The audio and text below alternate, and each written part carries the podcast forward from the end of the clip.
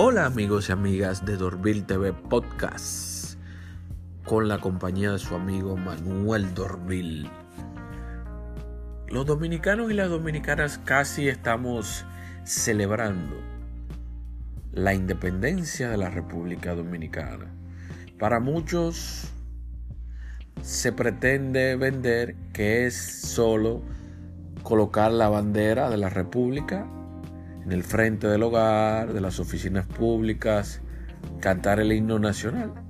Pero, ¿qué implica un año más de independencia de la República Dominicana? ¿De qué manera vernos con los retos, los compromisos y las situaciones que siguen pendientes por resolver en nuestro país? ¿Y de qué manera vamos a visualizar, vamos a ponderar y vamos a dejar de permitir que se siga pensando, que se siga llevando como un criterio de que todo está perdido y que no hay solución. Cuando realmente hay mucho por hacer y este es un país que todavía cuenta con una serie de talentos en sus diferentes órdenes y edades en nuestra amada República Dominicana.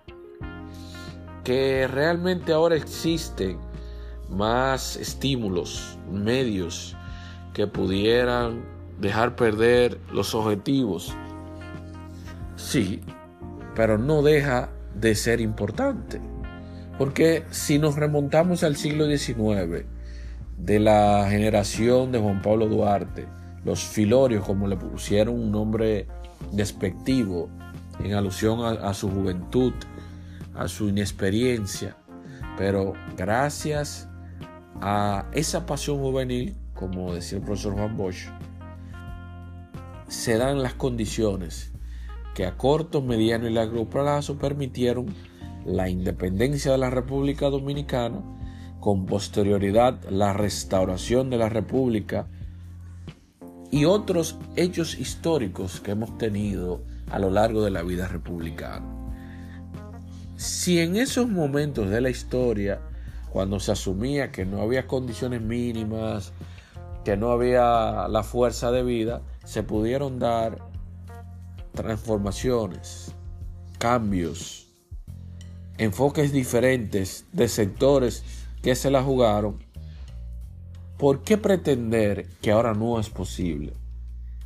Que no existan las condiciones de hecho, de derecho, pero también en términos políticos electorales para seguir creando un nuevo perfil de él o la política que necesita la sociedad dominicana.